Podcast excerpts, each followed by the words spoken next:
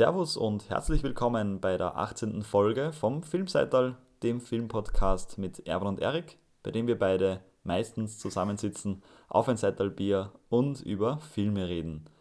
Und heute geht es ein weiteres Mal um ein Festival, das wir besucht haben. Die Woche, beziehungsweise schon länger als die Woche, war das Slash Festival, das Festival des fantastischen Films in Wien. Und wir hatten Genau. beide eine großartige Zeit, würde ich Ja. sagen. War wieder ein ganz ein tolles Festival. Ganz toll und es war mein erstes Mal am Slash, Ja, meins auch. deins auch, und war, wie ich finde, ganz ein besonderes Gefühl dort zu sein. Also Mhm. ah, das Ganze beginnt bei den Locations, die Ja. ganz super sind. Also ähm, im, im Schikaneda, im, ähm, im Me in Metro, Metro-Kino, genau, und im Filmcasino. Und drei Locations, die wirklich sehr cool sind und Mhm. ganz ein eigenes Feeling haben. Äh, das heißt, jeder und jede, die noch nicht am Slash waren, nächstes Jahr gibt es wieder die Möglichkeit, da mal vorbeizuschauen, kann ich sehr empfehlen. Und da haben wir noch gar nicht über die Filme gesprochen. und ja, wie wir es gewohnt sind, Erwan, du warst wieder fleißig. Ja. Ich war auch da. Ja, Und- du warst aber auch fleißig. Und ich auch. Ja, gestern auch ein paar Filme Ja. geschaut. Aber ja, wir haben wieder einiges gesehen und wollen darüber heute sprechen. Wir werden aber heute nicht jeden Film ähm, einzeln Genau. aufbreiten, sondern haben uns gedacht, wir haben eine kleine Auswahl getroffen an Filmen, Mhm. die wir heute besprechen wollen.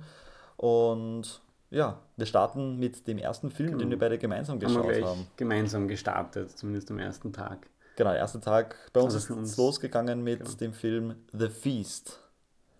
Mhm. Es war ein, ein englischer Horrorfilm, also eigentlich ein walisischer Horrorfilm. Ja. Auch äh, auf walisisch ähm, die Dialoge. Der Regisseur ist Lee Haven Jones. Und es war eben auch sein erster Langspielfilm. Er hat vorher ähm, einige Folgen für Doctor Who gedreht, also auch für die BBC. Also in England schon, glaube ich, bekannt. Und wie gesagt, da jetzt eben sein erster Langspielfilm, ein Horrorfilm. Genau, ein Horrorfilm, der in Wales spielt, inmitten der Naturidylle dort. Ja. Und ja, dann vielleicht gleich zum, ganz kurz zum Plot, um was, um was es überhaupt geht. Es geht um eine Familie, eine, kann man glaube ich sagen, dysfunktionale Familie, Mhm. bestehend aus ähm, einer Frau, einem Mann, ein Ehepaar Mhm. und deren zwei Söhne. Und man merkt relativ schnell, da ist irgendwie eine bisschen eine komische Stimmung in, Ja. diesem, in diesem Haus.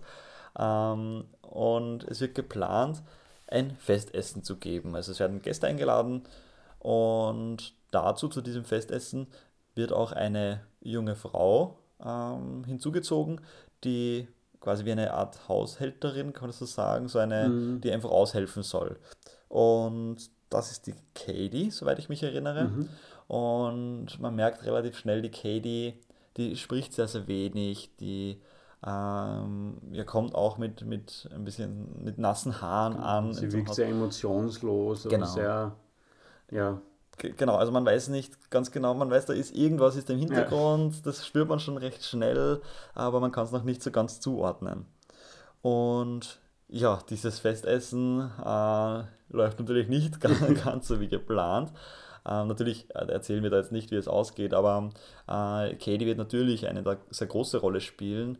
Äh, es wird dann noch gehen um die alten Naturgeister mehr oder Genau. weniger von Wales. Äh, die spielen noch eine Rolle um, um den Kampf oder um die Rivalität zwischen Mhm. Mensch und, und Natur. Und das sieht man auch, finde ich, ganz gut gleich zu Beginn bei diesem Haus, das gezeigt wird. Dieses Haus ist ja auch Ja. äh, ganz spannend. Also, ja extrem modern und, und ganz dunkel. Also das ganze Haus ist irgendwie schwarz Ja, genau, und genau, ja. äh, ganz lange Gänge natürlich, also eh typisch für einen Horrorfilm dann Ja. so inszeniert. Ähm, aber eben das Haus, so dieses schwarze, extrem fast hypermoderne Haus, Mhm. große Glasfronten inmitten dieser unberührten grünen Landschaft. Und eh, wie du gesagt hast, Erik, also eben es ist eigentlich auch ein bisschen ein Folk-Horrorfilm, Mhm. äh, wo es so eine Rolle spielt. Es ist aber, was mir schon gefallen hat, auch, es ist ja, auch wie du gesagt hast, Rivalität, Natur und ähm, das Moderne, weil es ja auch eigentlich in dem Film relativ um eine Ökokritik geht. Die Familie, also dieser Vater der Familie investiert ja in, in Kraftwerke eigentlich und, und die graben da das Land auf, um Straßen zu bauen und so weiter. Ja, Mineralien zu suchen. Genau, Mineralien also, zu genau. suchen. Und da natürlich ist in dem Film ist da ganz klar schon auch die Ökokritik drin eben. Ja, die ist sehr deutlich. Und das finde ich ist ganz schön umgesetzt. Also auch die, die, die Story, also wir wollen natürlich diesen Plot jetzt nicht, nicht sagen, aber äh, nicht ganz.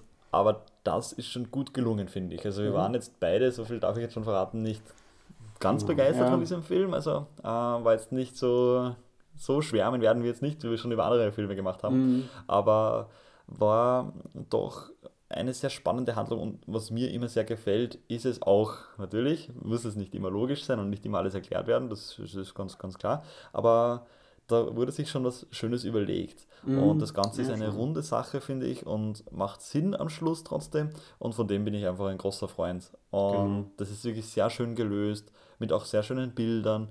Ähm, was mir an diesem Film nicht so gefallen hat, war, dass es für mich ein bisschen zu überladen gewirkt hat.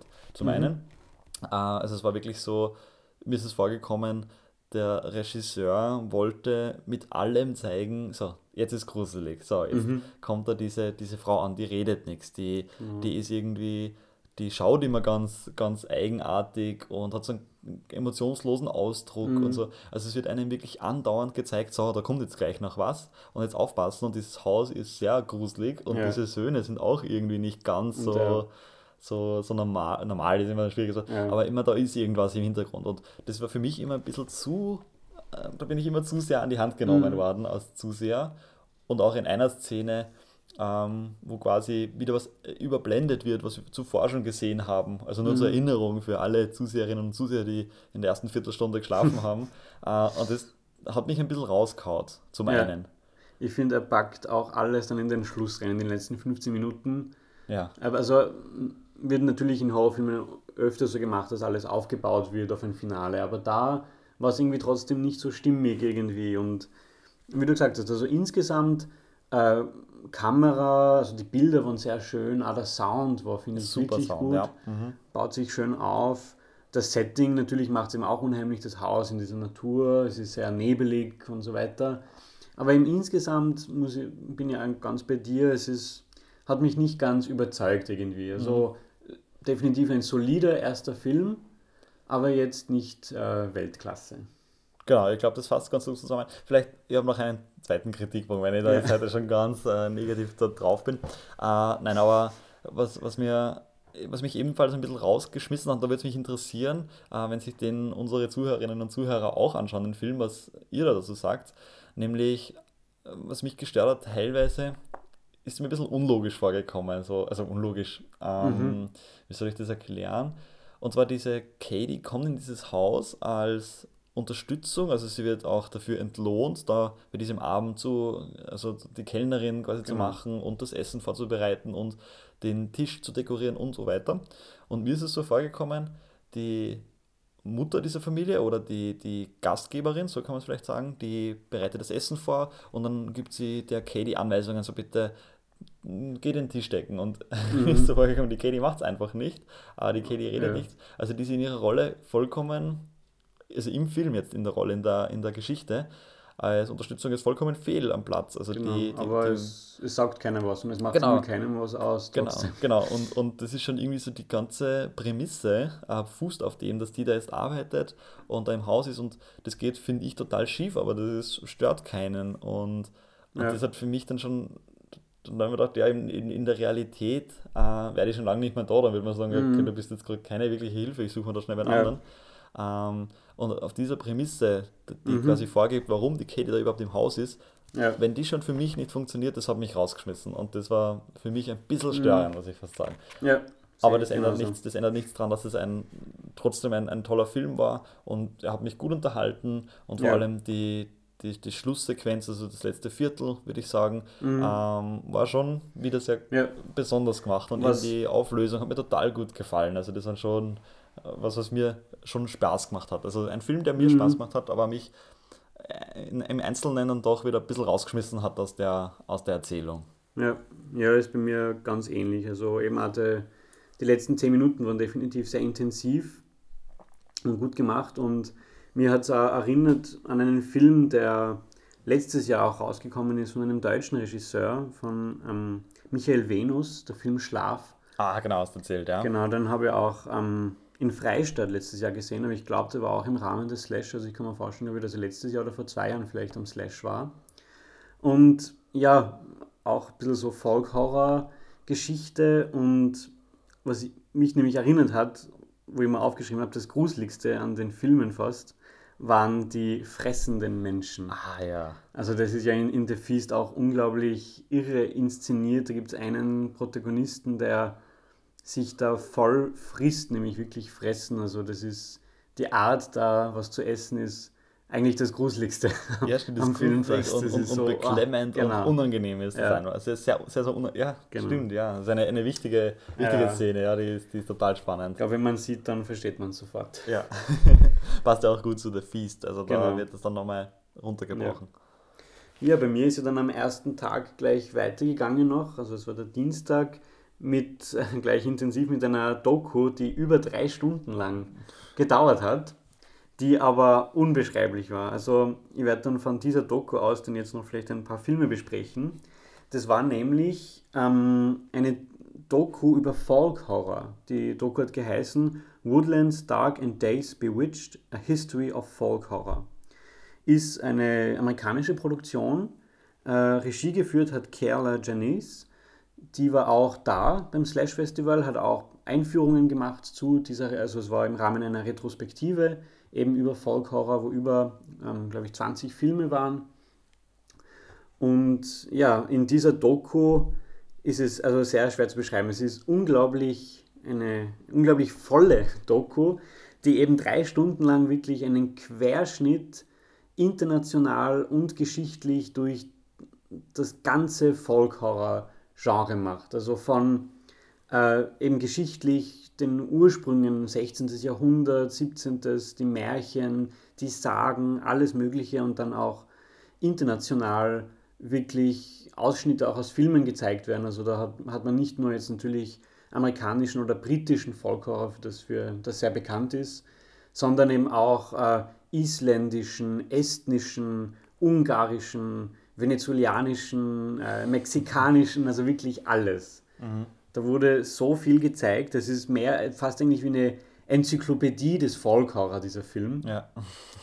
Ist aber überhaupt nicht lang vorgekommen. Das hat mich selber fasziniert, weil es ja doch eben äh, über drei Stunden geht. Aber es ist einfach so, hat eine unglaubliche Fülle. Also es werden auch 220 Filme ähm, in dieser Doku quasi auch gezeigt oder eben nur so kurze Ausschnitte. Ja, das wollte ich gerade ansprechen. Du hast ja. erzählt, deine Liste ist ja, ja die Liste gewachsen. ist gewachsen. Das ist unglaublich.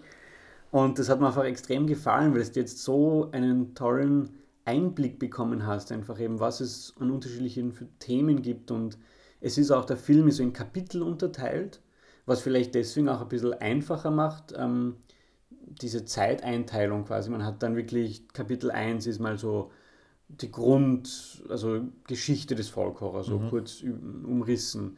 Dann ein eigenes Kapitel zum Beispiel natürlich über Hexen in Filmen oder ein eigenes über, über Paganism und also Heiden, Religionen, Kultreligionen und so weiter. Mhm.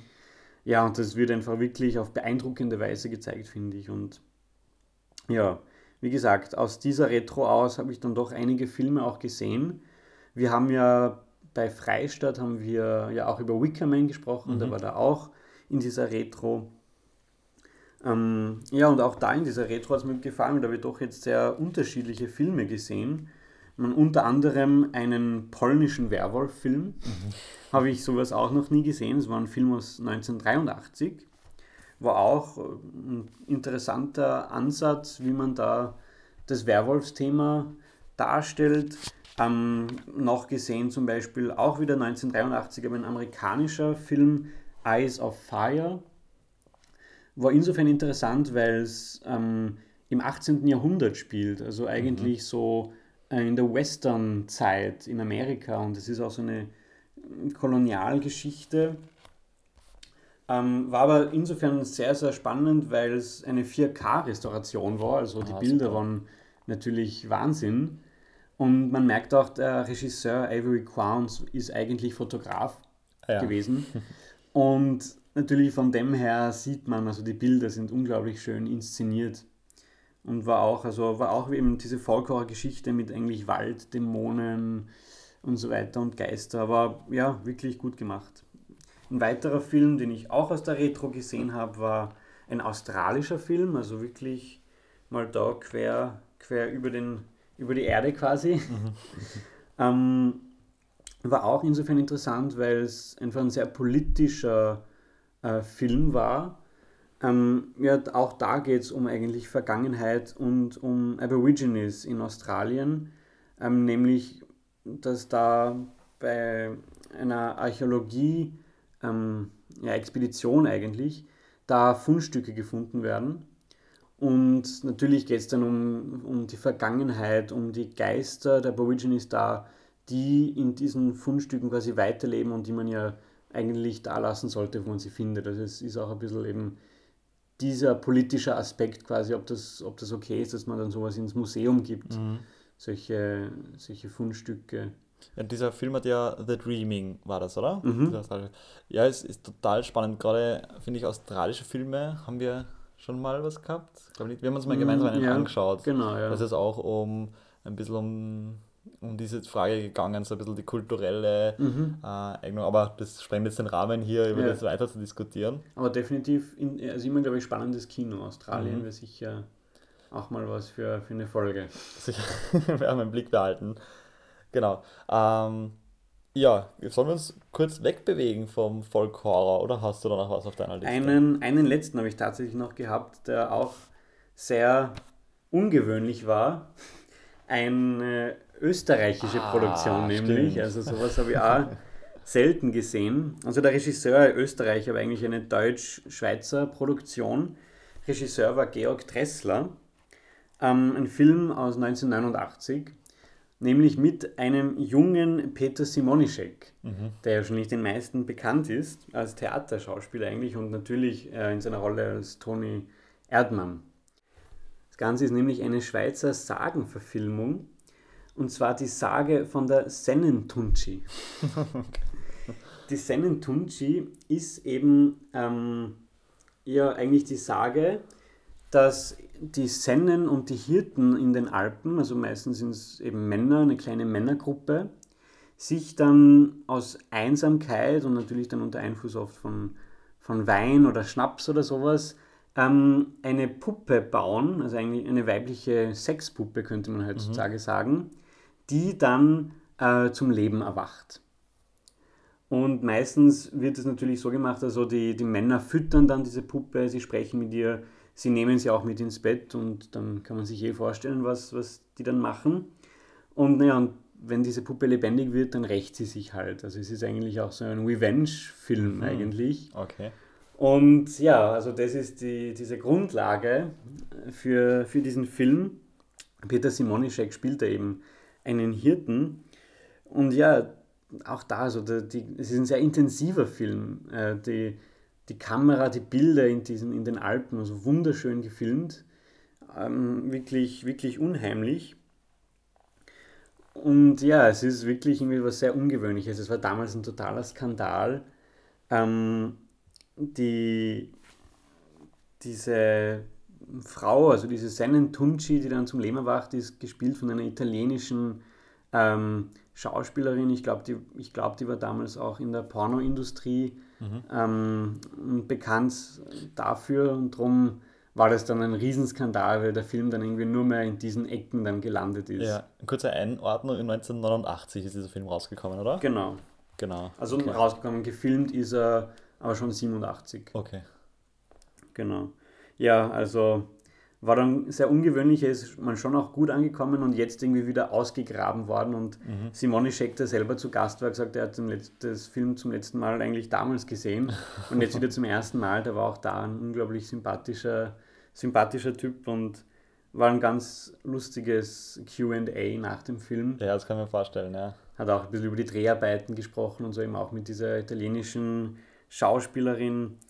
Ja, aber der Film selber war trotzdem, war schon sehr interessant, mal sowas zu sehen. Mhm. Ungewöhnlich äh, in den Schweizer Alpen so eine Geschichte, aber eigentlich, ja, im Endeffekt ein spannender Revenge-Film.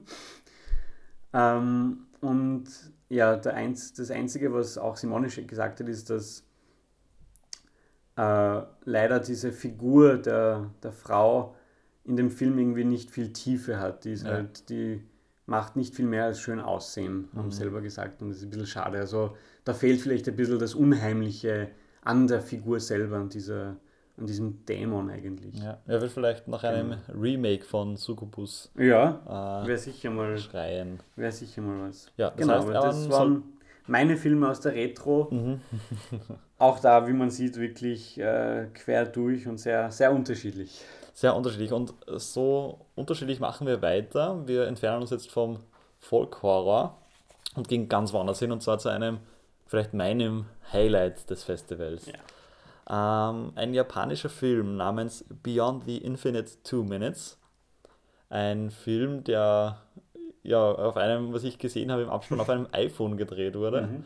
Ähm, von einer Theatergruppe. Ein Erstlingswerk vom Regisseur Junta Yamaguchi. Und ja, also ich probiere jetzt einfach einmal ganz kurz äh, zu umreißen, wo es über, um was es überhaupt gegangen ist. Und zwar geht es um einen Inhaber eines Cafés, ein kleines Café in Kyoto, und der beendet seine Schicht im Café und geht in seine Wohnung, die über dem Café direkt liegt. Äh, dort angekommen, möchte ein bisschen Gitarre spielen, findet aber sein Plektrum nicht, als plötzlich eine Stimme ihn ruft und er schaut sich um und sieht auf seinem Computermonitor, sieht er sich selbst, der nach ihm ruft und ihm verrät, wo sein Plektrum ist. Und in diesem witzigen Gespräch kommt raus, dass diese Figur dieses Kaffeeinhabers im Computer, die zu sehen ist, quasi zwei Minuten in der Zukunft ist und mit dem Gegenwartsinhaber spricht. So. Ich hoffe, jetzt äh, ja. ist es noch nicht der Knoten im Kopf oder dass ich es komplett falsch habe.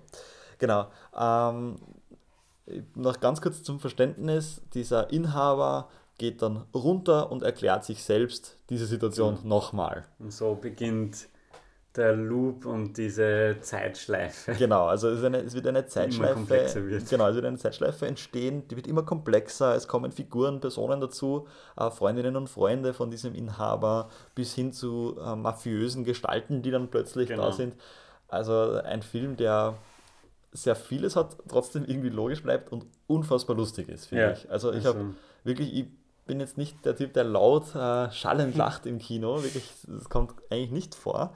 Ähm, aber muss ich wirklich sagen, den habe ich so lustig gefunden, den Film.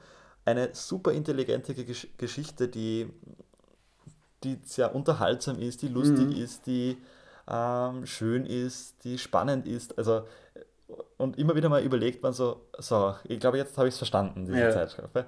Und dann passiert wieder was und dann denkt man sich, ja, ist ja. das jetzt so, wie gibt es das jetzt? Und schlussendlich ähm, macht es trotzdem durchaus Sinn und es mhm. ist so ganz besonders erzählt. Es ist ganz geschickt gemacht, ganz geschickt eingefädelt. Ähm, auch cool gespielt, finde ich. Also ja, wirklich absolut. schön gemacht. Man, man merkt schon diesen Theater-Background mhm. auch irgendwo ja. in den Bewegungen und, und wie sie sprechen. Und mhm. genau, es sind einfach total viele Gags. Die, die Stimmung im Saal war ganz mhm. besonders. Also, also wirklich es so eine eine, eine lustige Stimmung. Also wirklich ist es gelacht geworden. Äh, und später, wie ich dann rausgegangen bin aus dem Saal, da waren Diskussionen in die Richtung, ja, jetzt verstehe ich überhaupt nichts mehr. So ist irgendwie äh, eine Stimme gewesen, die anderen haben den total cool gefunden. Und ja, also ich bin wirklich über drüber begeistert von diesem Film. Ja, aber wirklich definitiv ein Highlight und hätte es mir auch nicht gedacht, dass eine leichte, kurze, dauert nur 70 Minuten, eine mhm. Sci-Fi-Komödie eigentlich zu einem Highlight des Slash Festival wird. Ja, nicht nur Aber, Highlight, sondern zum genau, Preisträger ja, auch. hat nämlich auch den Hauptpreis gewonnen. Ja. Ähm, also wirklich verdient, finde ich. Es ist wirklich mal ganz was Neues und für ein Erstlingswerk eigentlich genial. Und es ist die Story eben so komplex und man hat dann auch kurz einen Einblick gesehen in den Credits von, bei den Dreharbeiten. Ja. Und man hat gesehen, wie der Drehbuchautor und Regisseur da, glaube ich, Wände voll geschrieben haben für diesen Zeitloop quasi irgendwie zu erklären oder darzustellen. Also ist, finde ich, wirklich gelungen. Es ist genial. Es ist ja auch ein One-Take-Film, 70 Minuten lang, also ohne Schnitt. Mhm. Und da, da, merkt man, glaube ich, auch diesen Theater-Background. Also sowas natürlich in 70 Minuten ohne Schnitt äh, spielen auch, ist ja eine Herausforderung. Mhm. Ja, es ja, ist wirklich Wahnsinn. Und ich habe das dir zu verdanken, Erwin, dass ich mir diesen Film angeschaut habe. Weil ich hätte nämlich einen anderen am Radar oder am Plan gehabt, der sicher auch gut gewesen wäre, weil natürlich großartig kuratiert und so weiter. Aber bin sehr froh, dass ich mich dann doch noch umentschieden habe ja. und Beyond the Infinite Two Minutes gesehen habe. Ein, wie ich finde, großartiger Film und ich hoffe es sehr, dass da noch mehr mhm. kommt von dieser Gruppe, Absolut. von diesem Regisseur. Ähm, und auch was, was man jetzt eben auf jeden Fall empfehlen kann, weil auch wenn man eben kein Horrorfilm-Fan ist, was natürlich beim Slash oft schwierig ist, wenn man dann natürlich am Horrorfilm nicht vorbeikommt ja.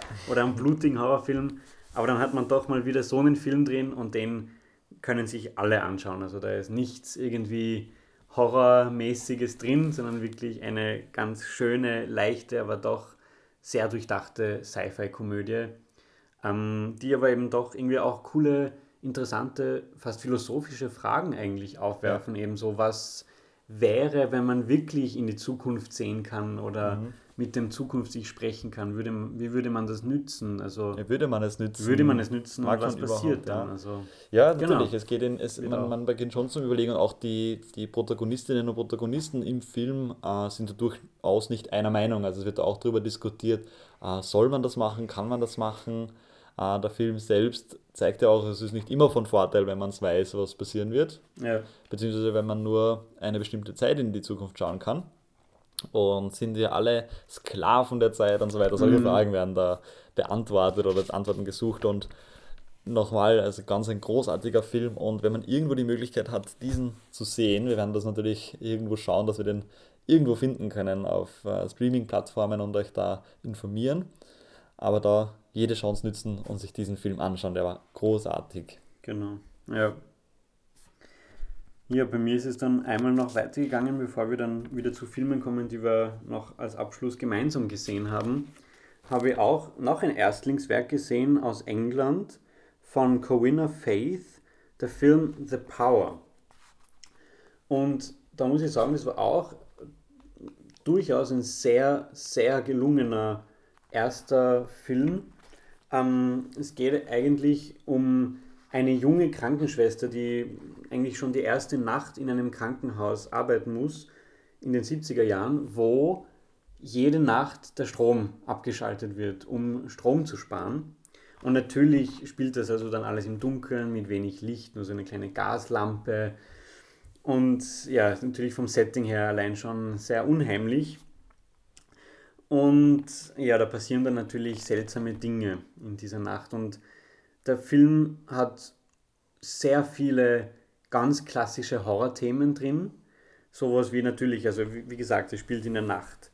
Ähm, dunkle Gänge, dunkle Räume, ähm, diese junge Krankenschwester, die da ankommt. Man merkt von der ersten Sekunde von einer Montage, da ist irgendwas in der Vergangenheit passiert. Also da ist irgendein traumatisches Erlebnis.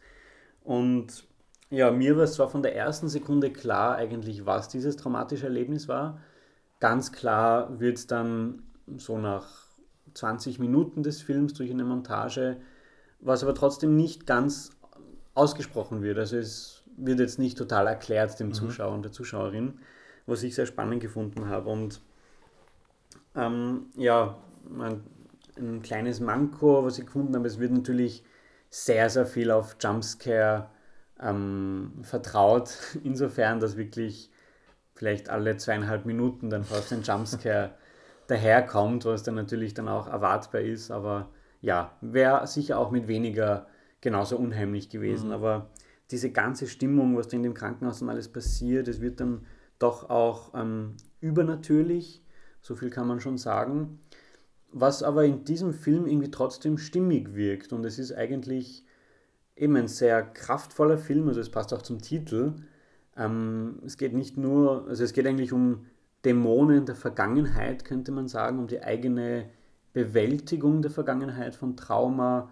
Ähm, es wird immer auch ein sehr wichtiges Thema im Film angesprochen, also was dann auch in dieser Handlung vorkommt. Und im Endeffekt kann man so sagen, The Power der Titel selber hat eigentlich eine vierfache Bedeutung fast. Also einerseits wortwörtlich wirklich Strom, Power, der eben, eben ausfällt.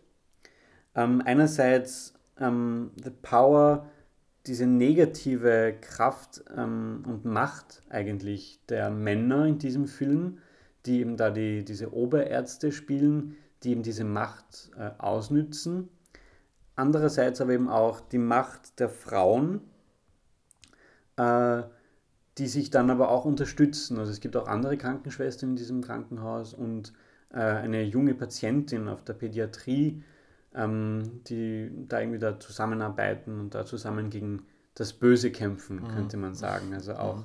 Women helping Women. Also es ist auch ein sehr um, eigentlich feministischer Film, könnte man sagen. Mhm. Definitiv, wie gesagt, gelungen und für ein Erstlingswerk sehr, sehr, sehr gut gemacht, finde ich. Mhm. Und war eine unheimliche Erfahrung. Um, um 11 Uhr hat der Film gestartet, also ist natürlich perfekt für Slash.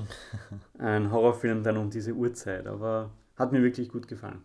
Ja, das klingt total spannend, vor allem eben diese, diese Mehrfachbedeutung dieses Titels, das macht mich sehr neugierig, mhm. weil ich auch schauen, ob ich den noch irgendwo äh, rauskramen Absolut. kann. Und jetzt gehen wir weiter zu einem gemeinsamen Film, den wir gemeinsam geschaut haben, aber untypischerweise eine etwas getrennte Meinungen zu dem Film haben. Ziemlich getrennte Meinungen. Ziemlich getrennte Meinungen. Es geht um uh, Prisoners of the Ghostland, eine ja, eigentlich amerikanische Produktion von einem genau. japanischen Regisseur, kann man sagen, mhm. aus, dem, aus, dem, ja, aus dem Jahre 2021. Der Regisseur heißt Sion Sono. Und ja, er war. Hm, wie starten wir? Vielleicht starten äh, soll sie probieren, kurz die, die, den Plot zusammenzufassen, so gut ich es kann ja. in, äh, in aller Kürze. Ein Bankräuber namens Hero genau. ähm, wird bei seinem Bankraub offensichtlich geschnappt, äh, landet im Gefängnis und bekommt von dem Vorsteher dieser Gemeinde äh, den Auftrag, seine Enkelin zu, zu, finden. Dieser Vorstand der Gemeinde ist eigentlich ein Warlord, kann man fast sagen. Mhm.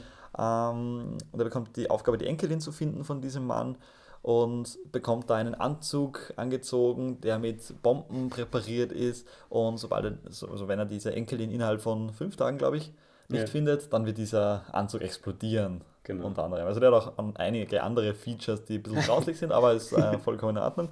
Äh, und soll einfach dazu ein bisschen zur Motivation dienen, dass er auch wirklich die Tochter finden soll. Dieser Bank, äh, Bankräuber Hero übrigens ist gespielt von niemand geringeren als Nicolas Cage. Großartig. Und ja, das war auch der Grund, warum ich mir diesen Film angeschaut habe. Also das war so ein bisschen die Motivation dahinter.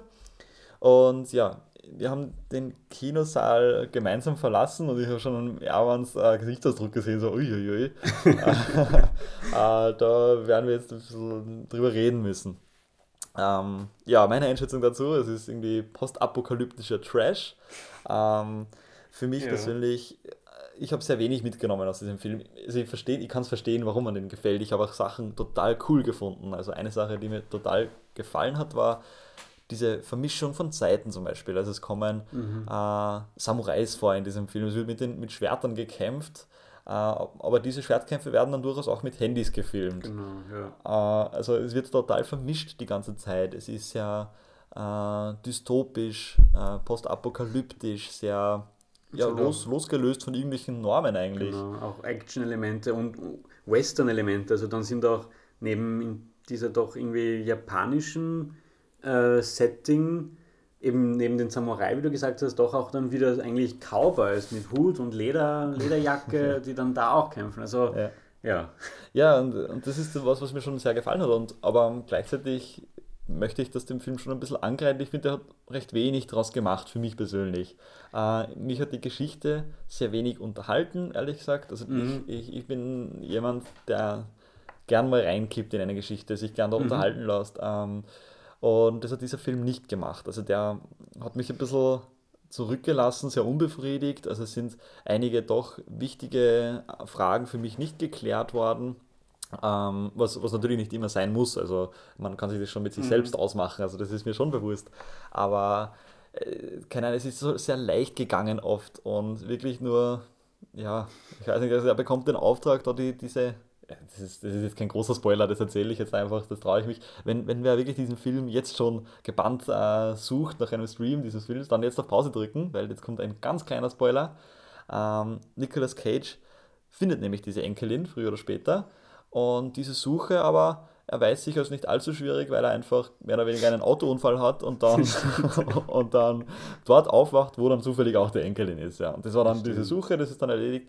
Bringt und zurück und dann sind Kämpfe. Das war's. Genau, und das ist für mich, auch wenn das natürlich ganz bewusst ein bisschen trashig angelegt war, ist es einfach sehr wenig, also für dass es mich unterhält.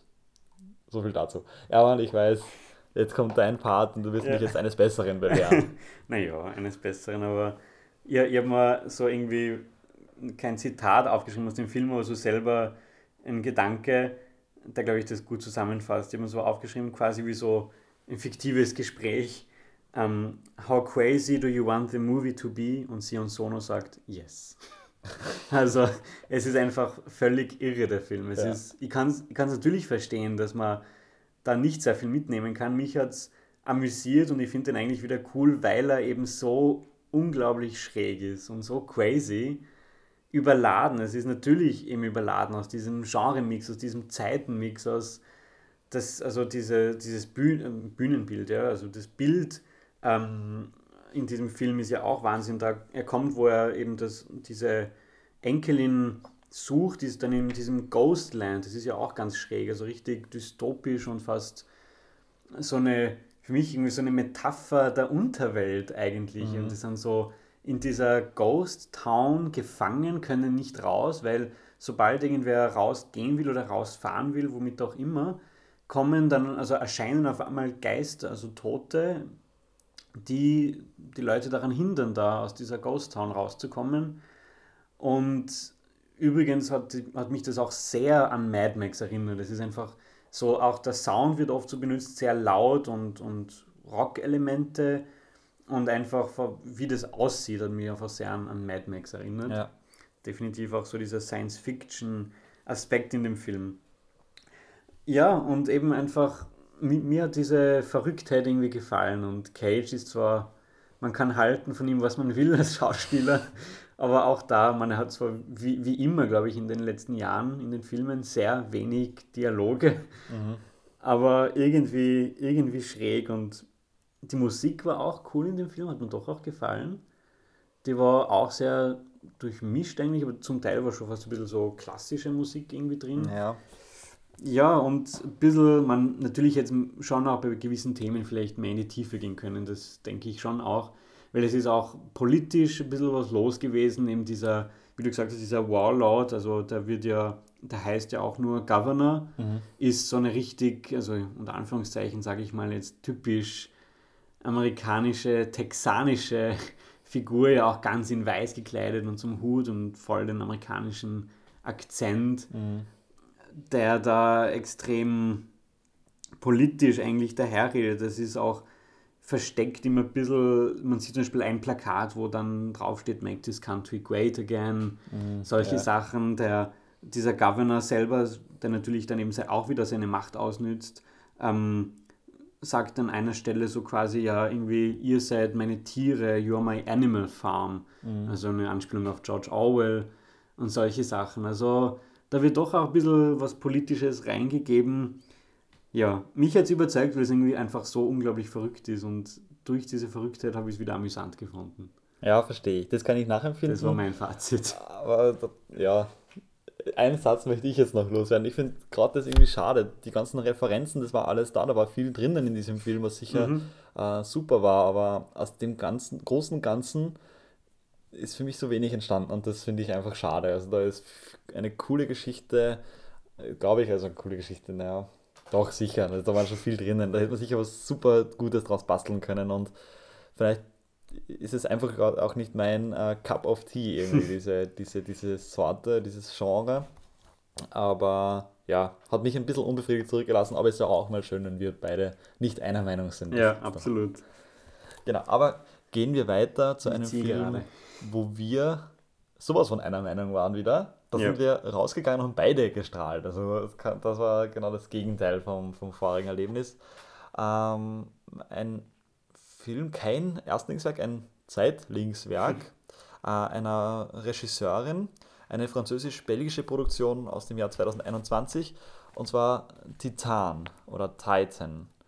Ähm, ja, zum Inhalt äh, vorweg geschickt, ist ein unfassbar komplexer Film. Unfassbar komplex, unfassbar intensiv, da ist unglaublich viel drinnen. Und ich habe mir gedacht, ich lese oder du, Erwan, wie du magst, kurz aus dem Festivalkatalog vor, ähm, was denn da geschrieben wurde zu diesem Film, weil ich finde, der fasst es schon ganz ja. gut zusammen, dieser Text. Und zwar, nach ihrem Debüt Raw schaltet Julia Ducournau Sehr gut. Okay. gleich mehrere Gänge höher. Titan erzählt von Alexia, einer jungen Frau, die seit einem Unfall im Kindesalter eine Titanplatte im Kopf trägt und eine fetischistische Anziehung zu metallischen Objekten hat. Auf der Flucht vor der Polizei gibt sie sich als junger Mann aus, der von einem alten Feuerwehrmann als dessen vermisster Sohn erkannt und anerkannt wird. Titan ist nächste Zündstufe im Body Horror Kosmos, ein Traktat zu Identität und Gender, Mechanik und Fleisch. Visionäre Provokation, unterspült von unerwarteter Zärtlichkeit, so profund wie vulgär.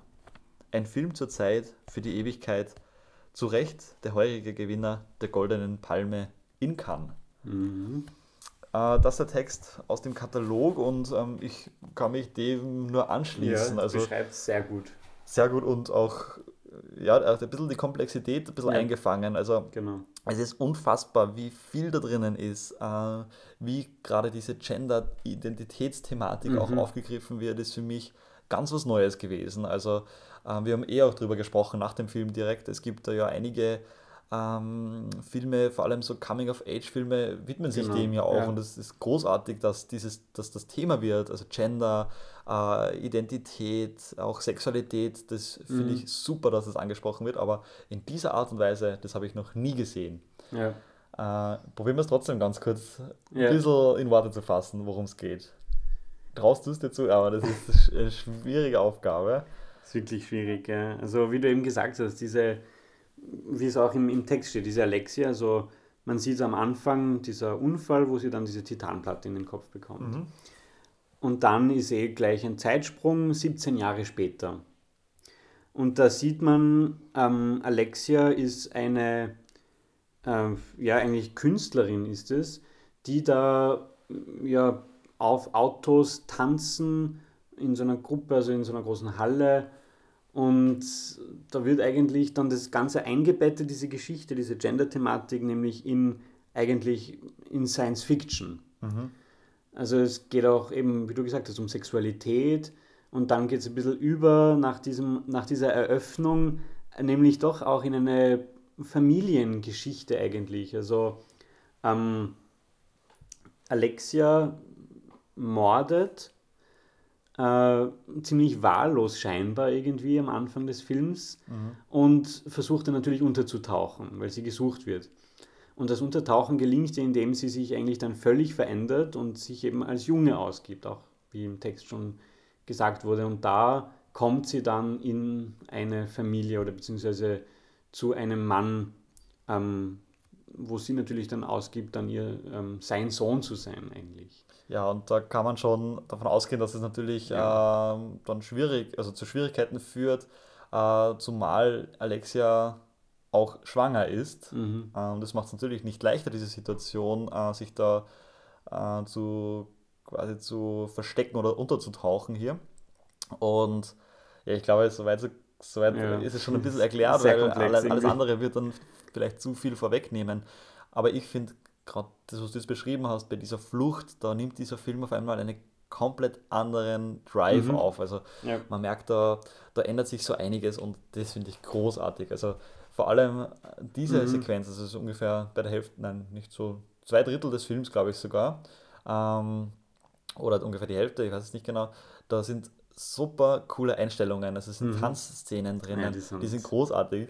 Äh, genial. Äh, genial, ja. Also Musik, ähm, Kamera, Schauspiel, super. Und ja. ja. auch die Story sehr berührend teilweise auch, teilweise sehr unangenehm, ähm, intensiv, bemerkenswert, großartig. Also ich weiß gar nicht, was ich sagen soll. ja, es, es ist, ist schwer zu beschreiben. Es ist, da sind wir wirklich aus dem Kino rausgegangen und waren überwältigt irgendwie. Einerseits auch natürlich dann, also diese Schlussszene alleine ist ja so Wahnsinn, mhm. intensiv mhm. mit der Musik auch, wenn man die dann sieht. Also da ist der einzige Einsatz von klassischer Musik, aber dann äh, aus einer Bach-Passion. Also es ist sowas Intensives.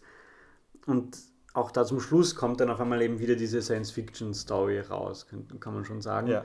Wo zwischendurch das eigentlich dann nicht mehr so im Vordergrund steht. Was ich eben so interessant gefunden habe und wie du gesagt hast, Erik, also diese Tanzszenen, wirklich ein Wahnsinn da auf dieser Leinwand. Die Musik übrigens von Jim Williams, der auch für ihren ersten Film schon die Musik gemacht hat, aber auch bekannt ist ähm, für die Musik von Ben Wheatley-Filmen. Und Ben Wheatley, da war auch ein Film heuer am Slash, den wir zwar nicht gesehen haben, aber genau. Und auch, äh, er hat auch die Musik zu Brandon Cronenbergs neuen Film gemacht, mhm. der auch ähm, ein Horrorfilm ist. Und da in diesen Tanzszenen die Musik eben nämlich ist wirklich ein Wahnsinn. Und ja, diese Themen, die einfach der Film da anspricht, das ist so komplex von eben durch Gender-Thematik, finde ich, steht schon ganz oben irgendwie, also das kommt am stärksten ja, raus. Ja, das sehe ich auch so, ja. Es geht natürlich aber auch wieder um Familie, weil es kommt schon auf, dass sie natürlich nicht wirklich der Sohn von diesem, von dem Mann ist, aber der Mann, der diesen Vater da spielt, ähm, der weiß das eigentlich schon auch, dass es natürlich nicht sein Sohn ist irgendwie. Und ja, das merkt man schon irgendwie. Es ist, es ist total. Also eigentlich geht es auch um Familie, um Trauerbewältigung, weil der Sohn eigentlich, der echte Sohn verschwunden ist und ja. vermutlich gestorben. Ja. Und, ja. Ja, es ist sehr dicht. Also es ist schwierig über diesen Film zu sprechen. Ich war auch nach dem Film sehr ratlos, was ich dazu sagen soll. Ähm, jetzt habe ich eine Nacht drüber geschlafen, weil es ist ein bisschen besser geworden. Aber ich glaube, den muss man sich zweites, drittes Mal vielleicht anschauen und ja. dann nochmal drüber nachdenken. Aber ist auf jeden Fall eine sehr, sehr große Empfehlung und für mich das zweite große Highlight äh, ja. des Slash Festivals für mich gewesen. Bei mir auch und definitiv auch verdient kann gewinnen. Man hat mich schon gewundert, also es ist ungewöhnlich, finde ich, dass, glaube ich, so ein Film kann gewinnen, weil es ja doch schon auch Horrorelemente hat, mhm. äh, auch brutale Elemente man natürlich immer eingebettet halt in eine sehr aktuelle Thematik mit, mit Gender. Auch, aber übrigens auch großartig gespielt von der Schauspielerin, also Agathe Roussel, die ähm, biologisches, also biologisch weiblich ist, aber sich als nicht binär geoutet hat und ja, und die spielt das in dem Film auch großartig. Mhm. Ihre erste äh, Spielfilmrolle. Mhm. Und ja, ja, das sind Sachen, die, die kommen dann trotzdem, ich glaube, das sind Sachen, die machen diesen Film dann auch wieder aus. Also ja. das sind welche, die jetzt unmittelbar mit dieser Geschichte äh, nicht zusammenhängen irgendwo vielleicht, aber was man dann trotzdem rausspürt, ist meine These. Absolut. Und das ist vielleicht ein Element dieses Films, was ihn ja. so großartig macht. Und der läuft jetzt oder glaube ich kommt noch ins Kino. Mhm. Also den auf jeden Fall eine große Empfehlung von uns, glaube ja. ich. Da werden wir sicher noch was posten oder irgendwo euch ja. informieren, wenn das dann kommt, dass man sich den anschauen kann. Und es geht jetzt wieder weiter in einer ganz anderen Gangart. Also war nicht ganz leicht, aber so ehrlich muss ich sein, direkt nach ähm, Titan äh, so ganz was anderes einen ganz anderen Film zu sehen, und zwar The Sadness, ein Film aus dem Taiwan 2021, mhm. aus Taiwan. Ähm, ja, wie soll ich sagen, ein, ein Zombie-Film. Vielleicht schaffe ich es äh, auch kurz den Plot ähm, zusammenzufassen. Es geht um einen Virus, welcher die Stadt befällt und der bringt die Infizierten dazu, ja, zu, sich zu einer Art Zombies zu verwandeln, kann man sagen. Es ist schon ähnlich, Zombie-ähnlich. Und diese Zombies haben dann nur mehr wirklich die Grundbedürfnisse, oder Grundbedürfnisse ist auch das falsche Wort, also die sind wirklich mhm. nur mehr aus auf Sex und Mord. Das sind so diese zwei, ähm, zwei Themen, die sie dann noch beschäftigen und, und denen sie nicht widerstehen können. Also es ist eine, ein sehr blutiger Film. Ähm, ja, man. Das war's dann eigentlich schon. Ja, ich, ich glaube, ich glaub, das ist, also es ist für mich ein bisschen schwierig, äh, da wirklich eine, eine Analyse abzugeben oder ein, ein, ein, ein Feedback abzugeben, weil ich glaube nicht, ich bin jetzt nicht der große Zombie-Fan, nicht der große äh, Splatter-Movie-Fan. Äh, dann, dann bin ich vielleicht der Falsche, der, der den einschätzen soll. Aber für mich persönlich war es ein sehr blutiger Film, bei dem wenig erklärt wurde, aber ich glaube, das ist keine schlechte ja. Geschichte, da, da, war schon was dahinter. Nein, ich glaube ja. glaub auch, dass für das Genre, also wenn man das mag, so Zombie und wirklich Splatter, dann glaube ich, war das schon ein guter Film. Also Ja, und ich bin auch froh, dass wir sich den angeschaut haben. Das, ja, das macht dann ein rundes Bild irgendwie dann auch. Also wir haben sehr, sehr viel Unterschiedliches gesehen und vielleicht, für das steht ja auch das Slash vielleicht ein wenig, für diese unglaubliche Brand, Bandbreite mhm. also, äh, an Filmen, die da gezeigt werden. Und ich bin der Meinung, Zombie-Fans kommen da definitiv auf ihre Kosten. Ja, absolut. Das kann man sagen. Und ja, es ist ein, ein, ein Film, der sehr, sehr, auch sehr intensiv ist. Also ich bin da rausgegangen, war, dann haben wir auch ein bisschen einen Spaziergang ja. brauchen, den zu verdauen. Ähm, ja, ist sehr, sehr intensiv, sehr blutig, sehr schnell, äh, laut. Sehr, sehr blutig.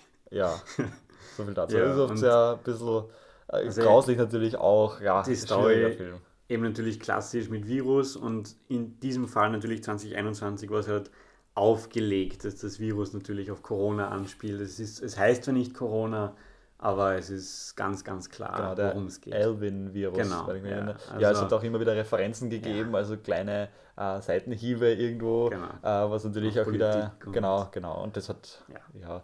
hin und wieder auch für ein paar Lacher gesorgt im Film. Genau. Und wie gesagt, also das würde ich so stehen lassen als, meine, als mein Fazit für Zombie-Fans. Ja. Glaube ich, ein toller Film. Genau.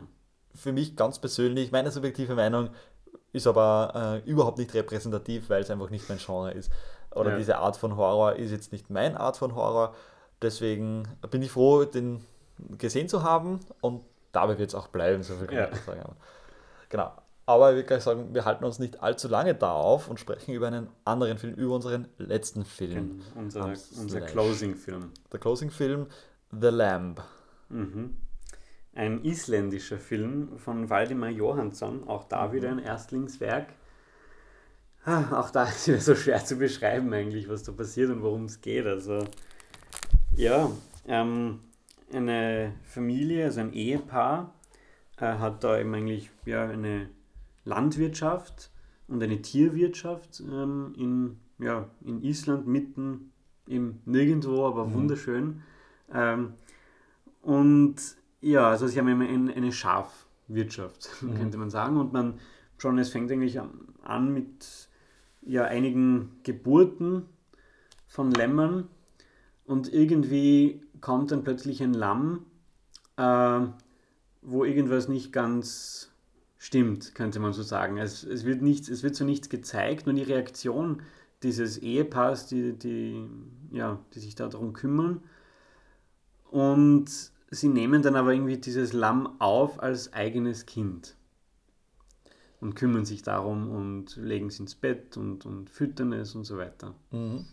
Ja, und ja, schwierig, das ist zu sagen. Wenn man sich den Trailer anschaut, dann, genau. dann weiß man ja. schon mehr. Ähm, es kommt aber dann dazu, dass der Bruder des Mannes äh, die kleine Familie besucht auf, diesem, auf dieser Landwirtschaft und da kommt dann wieder so ein bisschen ein, eine Diskussion ins Spiel. Ja? Also ist das normal, dass man quasi ein, ein Lamm oder ein Tier, mhm. Mensch, Wesen. Ja, also eben, genau, das so sieht man im Trailer. Also vielleicht trotzdem ein kleiner Spoiler, aber es ist eben so, dass äh, dieses Lamm halb Mensch, halb Lamm ist. Also es hat einen Lammkopf und mhm. ein Lammarm, ja. könnte man sagen. Und der zweite Arm und, und hat ganz normale Menschenfüße und Beine. Genau. Es ist so herumgeht. Ja. Und diese, diese, dieses, also es bekommt einen Namen Ada Genau. Und Ada wächst auf wie ein Menschenkind, einfach ganz normal, ja. wird, ist Teil dieser Familie und quasi der Bruder des Vaters, kann man dann mehr oder weniger sagen, also mhm. dieser, dieser Rolle des Vaters, der kommt und stellt das Ganze in Frage. Ist das normal? Äh, was soll das, dass, dass man das ja. so behandelt? Das ist doch kein Mensch und da kommt dann eben die Dis Diskussion auf und da entsteht dann ein bisschen auch dieser, dieser Widerspruch im Film oder auch diese, dieser Gegensatz so in die Richtung äh, wieder Mensch-Natur, das auch bei Feast gehabt haben, ähm, das wird ein bisschen diskutiert, finde ich. Also mhm. das ist für mich ein bisschen rausgekommen. Ich habe es nicht ganz leicht gefunden, da jetzt wirklich äh, die Geschichte zu erkennen. Mhm. Das ist vielleicht ja. ganz bewusst so gemacht, einfach da die Situation ein bisschen zu zeigen. Äh, man merkt auch recht schnell, Trauer spielt da eine Rolle, genau. weil nämlich eine, wie ich finde, sehr zentrale Szene vorkommt, an dem die Mutter an einem Grab äh, trauert oder halt mhm. äh, da betet. Und ja, ist sehr interessant. Vor allem ganz wichtig, und den Tipp hast du mir gegeben, aber den möchte ich jetzt gern weitergeben. wenn man sich diesen Film anschauen möchte, nichts lesen vorher. Genau. Sich da wirklich ja. äh, möglichst unvoreingenommen vielleicht da mal drauf einzulassen, dann alles lesen, was man finden kann und sich den Film nochmal anschauen. Mhm. Ich glaube, das ist vielleicht die richtige Herangehensweise. Ja, ja bei mir habe ich das ganz ähnlich empfunden. Einerseits ähm, lässt einfach sehr viel offen, der Film. Und ja. man oft stört mich das und da hat es mich so vielleicht schon ein bisschen irritiert auch, weil manches wirklich überhaupt nicht erklärt wird oder nicht näher drauf eingegangen wird. Aber irgendwie hat es mich jetzt am nächsten Tag, jetzt haben wir auch gestern gesehen und jetzt nach der Nacht drüber doch noch besser gefallen als gestern nach dem Film. Nach dem Film bin ich auch rausgegangen und habe zu dir gesagt, ich hätte gern, dass ich den Film irgendwie mehr mag. Weil natürlich, da, da waren die Erwartungen groß, der ist schon sehr, also die Bilder haben wirklich ganz besonders gewirkt. Er ist auch von äh, A24 produziert, beziehungsweise auch sogar Executive Producer ist Bellatar, der mhm. ungarische Regisseur. Ähm, ja, und da waren die Erwartungen natürlich groß, irgendwie von so einem isländischen, skandinavischen Folk-Horrorfilm. Aber ja, also heute denke ich mir irgendwie, es ist einfach so subtil und das ist das Intensive, finde ich, an dem Film. Ja, und ich würde ihn mir sofort wieder anschauen. Also das ist für mich dann auch immer so ein bisschen Indikator, äh, nicht immer, aber, aber den gerade im Kino sind unglaublich schöne Bilder, dieses ja, also Island. Also die, das, die Bilder sind unglaublich. Ja, es ist erst sehr langsam auch der Film und das mag mhm. ich ja oft ganz gerne, wenn sich da die Zeit genommen ja. wird. Und ja, war ein, war ein ja, ich würde ihn schon empfehlen, ich würde mir den schon, schon anschauen, ja. ja. Intensiv. Ich habe mir auch aufgeschrieben, irgendwie dann, eben diese ganze Situation ist ja so absurd und irgendwie das Verstörende, also es sind ja auch nicht wirklich viele Horrorelemente in dem Film. Es gibt mhm. natürlich eine Folk- Horrorgeschichte dann auch eben, die dann irgendwie doch hervorkommt. Es spielt auch wieder Natur, natürlich spielt genau. Natur, spielen Tiere eine und ganz, ganz große Rolle, ja. Ich habe mal aufgeschrieben, der Film verstört durch die Normalität. Oh ja, das ist aber gut. Ja. weil es eben, weil es irgendwie, es wird einfach alles angenommen, aber es ist trotzdem so schräg irgendwie und das ist irgendwie, das ist das Intensive an dem Film und ja, er lässt viel offen, aber das gefällt mir eigentlich. Also man kann wirklich viel reininterpretieren, weil ich habe ja doch auch eine Theorie, die ihr dann gestern erzählt, möchte ich jetzt gar mhm. nicht eigentlich da ansprechen, weil es doch vielleicht auch spoilert, macht euch mhm. die eigenen Gedanken dann dazu, aber ja, eben, es lässt wirklich viel offen. Ja, man merkt ein bisschen, wir wissen selber noch nicht genau, ja. was wir davon halten sollen, was wir darüber reden sollen. Ähm, nichtsdestotrotz möchte ich sagen, ein schöner Film, ein Film, den man sich anschauen sollte. Ähm, dabei würde ich es belassen mit unserer ja, das waren Besprechung. Unsere unsere Slash-Filme, aber definitiv wirklich ein tolles Festival. Kann ich auch nur jedem empfehlen, der wirklich auf Science-Fiction und Horrorfilme steht und interessiert ist und sich da mal eine ganz, also eineinhalb Wochen eigentlich dann Horrorfilme reinziehen will quasi. Ja, und so viel mehr als das. Die Locations ja, sind unglaublich. Ja. Ähm, es ist eine riesige Auswahl an Filmen, unterschiedlichste Genres. Mhm. Also da ist wirklich für jeden Auch und jede was dabei. Genau, das Rahmenprogramm genau. grandios. Also es ist wirklich, und man merkt auch, das ganze Team ist großartig. Ähm, ja. Wir haben uns so wohl gefühlt. Wir haben auch tolle Leute wieder getroffen. Mhm.